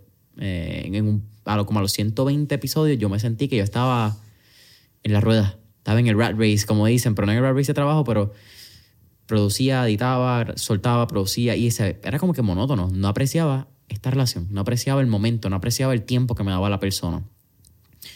Y todavía yo no entiendo cómo hay de momento creadores de contenido que te dicen, no, es que yo tengo cinco outfits, grabo 20 eh, videos en un día y eso lo distribuyo en un mes. Y yo, ¿Cómo carajo? Como, y, la gente que lo hace, lo admiro. Oye, bro, respect. Con cojones. Oye, eh, hay que un podcaster, él es gringo, pero vive en Puerto Rico, se llama John Lee Dumas. Tiene Entrepreneurs on Fire. Él graba una vez al mes, los miércoles, siete episodios en un día. ¿Qué? ¿Qué? Papi. y ya sacó. Y yo, ¿cómo? Eso me parece bien loco porque. Y me encanta que traigas el lado opuesto. Porque rompes el molde, de porque la gente que quiere ser súper cabra contenido, no, tienes que hacerlo eficiente, tienes que grabar todo en un día, tienes que poder como que maximizar tu tiempo porque puedas dedicarle tiempo a otra cosa. Pero hay otras maneras de hacerlo. Está la manera que yo creo que tú haces bien cool. Eh, creo que fue para la promoción del evento en campo, en campo escondido. Que de momento estabas caminando, te enredaste con tres plantas, te dijiste, ay, puñeta, me enredé. De momento eso te hace a ti sentirte como que, mano, este tipo es él, no está buscando la perfección, no está buscando el estudio, mira la mejor, la mejor versión de mírame cómo es. Y entonces, este momento yo creo contigo es bien particular porque te ves con unas gafas, de momento te ves en un bote, de momento te vemos en la selva, de momento te vemos en un carro, de momento estás sin gafas, con espejuelos. te das cuenta que no hay una imagen programada para que vean lo mejor de ti. Simplemente están viendo lo que hay, de que is what it is. Ya. Sí. No, y a mí me, a mí me, a mí me encanta. Tuve un tiempo que yo decía, tú estás bien loquito, papi, ¿qué tú estás haciendo? Ponte serio. Pero e- esta es mi versión de serio. Para mí es bien serio. Para mí es bien serio lo que yo hago. Para mí no. El hecho de que no tenga la formalidad que tiene cualquier creador de contenido pro, porque tiene todo el equipo y todas las cosas. Mano, yo compré los programas de editar. Yo hice todo. Y después que hice todo, yo le voy a meter a esto bien pro. Tengo la cámara, tengo el micrófono, tengo el lighting, tengo todo. Te lo juro.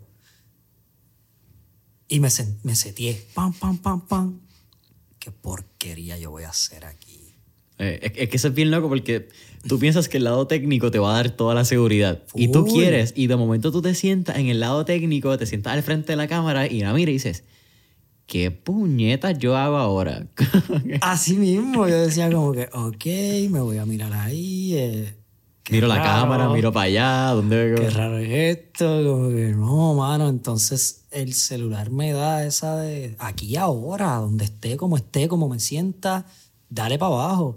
Y a veces hago cosas que yo digo, ah, qué porquería, y después llego a casa y me siento y me veo y yo digo, y yo digo, wow, Lleva, tú estabas pasando por eso en ese momento y tú no lo sabías. Tú dijiste algo que salió, que nació de lo que tú estabas viviendo esa semana. Entonces yo me siento a ver y yo, mano, yo llora que te llora, llora que te Wow. ¿Cómo salió eso de ti? Sin tu programar, no voy a hablar de este problema que tuve con mi ex. No voy a hablar de este problema que tuve en el trabajo. Salió. Entonces imagínate todo el arte que sale de situaciones que están pasando a la gente, que tú, te- que tú puedes relate y puedes ver que todos, todos estamos acompañados en los sentimientos, todos estamos acompañados en las emociones, a todos nos pasa. Cuando entendemos eso también es otro, otro hint, otro grado que puedes ver por ahí, escapadito por ahí en el mundo de libertad. Nos pasa a todos. So, así es, entonces le meto las fotos de portada, que ahí es donde está, ahí es donde me, ahí es donde vacilo, que es que pues para hacerlo un poco más atractivo y tú sabes, el clickbait, este pues le meto una foto que o tiene que ver con el video eh, o tiene cero que ver con el video. Y llama tu atención y te pone a reflexionar también. Eh, ahorita voy a poner uno, que la foto te la voy a enseñar eh, al garete. Pero tú dices, wow, what the fuck, ¿qué es esto? Esta foto. Y tocas el video y tú surprise, te voy a hablar la clara ahora, aguántate.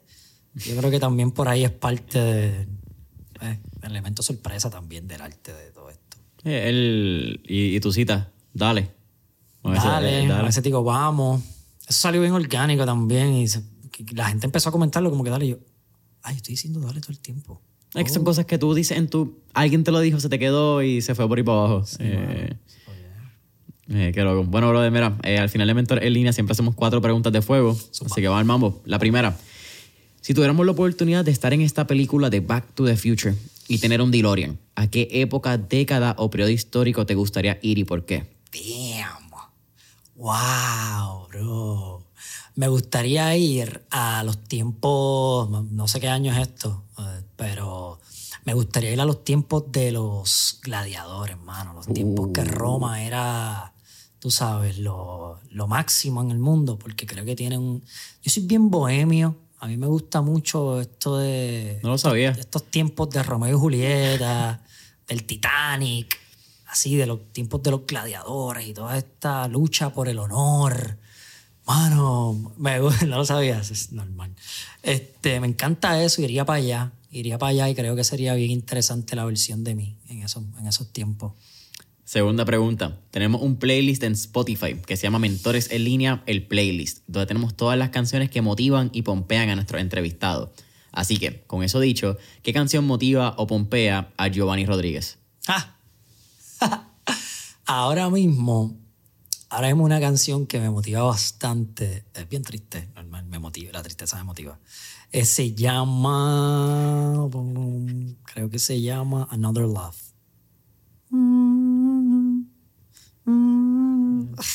Viaje. Tercera pregunta. ¿Qué tres libros les recomendaría a nuestra audiencia? Hmm. cómo, cómo generar amigos e influenciar sobre las personas. Me cambió la vida, Dale Carnegie. Carnegie. How to win friends and influence people. Librazo. Eso lo debe leer todo. Es más, yo se lo daría a un niño de ya ocho. ¿Aprendiste a leer? Toma. Muy bueno. Sencillo. Muy bueno. Eh, hay uno bien curioso. ah, hay varios que me he estado leyendo últimamente. Hay uno bien curioso que se llama eh, Chicken Noodle Soup for the Soul. Muy bueno. Son pequeñas historias. Sopa de pollo para el alma, creo que sería en español. Eh, eh, tiene historias bien cortitas, pero todas son historias de situaciones y cómo se manejó, se trabajó, se superó la situación. Eso no es un libro que te tienes que leer completo porque pues lees para la historia, lo dejas ahí, todo, son historias individuales. Muy bueno, muy, muy bueno para reflexionar y hasta para aplicar en nuestras prácticas, en el podcast, hacer, hacer esos cuentos, este, el coaching, la psicología, you name it. Este, y The Subtle Art of Not Giving a Fuck es el último que me leí.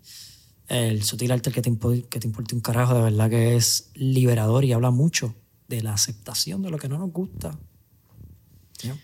Brother, ¿cuál te última pregunta? ¿Cuál sería tu último tip o recomendación para todos nuestros escuchas? Pues mira, mi último tip y recomendación es que todos esos términos, todas esas palabras que no te funcionan, la definición que te están usando, que te hacen sentir mal, dale una definición nueva. Actualízate. Nosotros actualizamos constantemente nuestra forma de vestir. Si el teléfono te tira software update, tú le vas a dar un update. Pero ¿hace cuánto no actualizas tus ideas, tus definiciones? Actualízalas, coge un papelito, escribe miedo.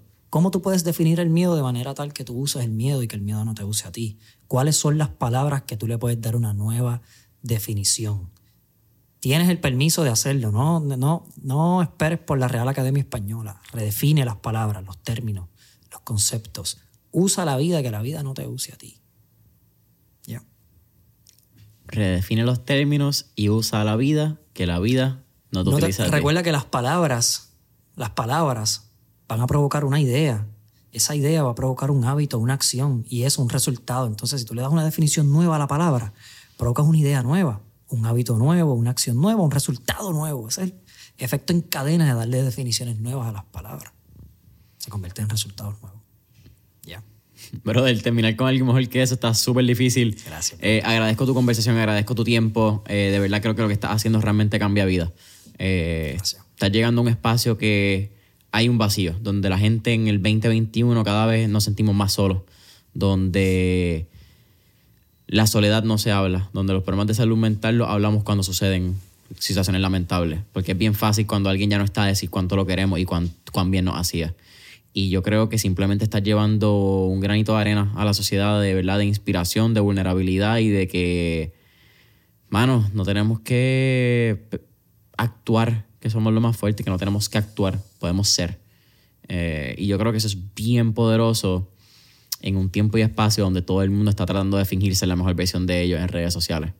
Eh, así que, dude, tírale las cámaras ahí, promoción. Eh, acabas de salir de un, un- de un evento en que no hablábamos, eh, redefiniéndote, Campo Escondido. Eh, creo que el release sale pronto. eh, Vamos al behind the scenes para que los que no fueron estén pompeados para el segundo. Eh, así que tira ahí redes sociales. Sé que no utiliza YouTube, pero Instagram, TikTok, si tienes alguna página web, sin miedo. Sí, mano, yo creo que en, en Instagram está todo. Ahora los links, gracias a los links in bio. So, en Instagram está todo. Giovanni Rodríguez, Giovanni es con Y al final, doble N. Giovanni Rodríguez, Instagram, TikTok, estamos dándole a TikTok. So, entras ahí, le das el link y ahí vas a ver todas las noticias, todas las cosas nuevas que van a ir pasando, redefiniéndote. Fue un evento espectacular. Estamos trabajando en el segundo, ya mismo sale ese recap que va a ser un sueño, ustedes lo van a ver y súper agradecido. Brother, seguimos dándole, de verdad. eh, no le bajes. eh, lo que estás haciendo está cabrón. Nos veremos en Redefiniéndote 2.0. Así que, familia Mentor en línea, saben que nos puedes dar follow, Instagram, Facebook, redes sociales, Spotify, Apple Podcast, mentoresenlinea.com y hasta la próxima.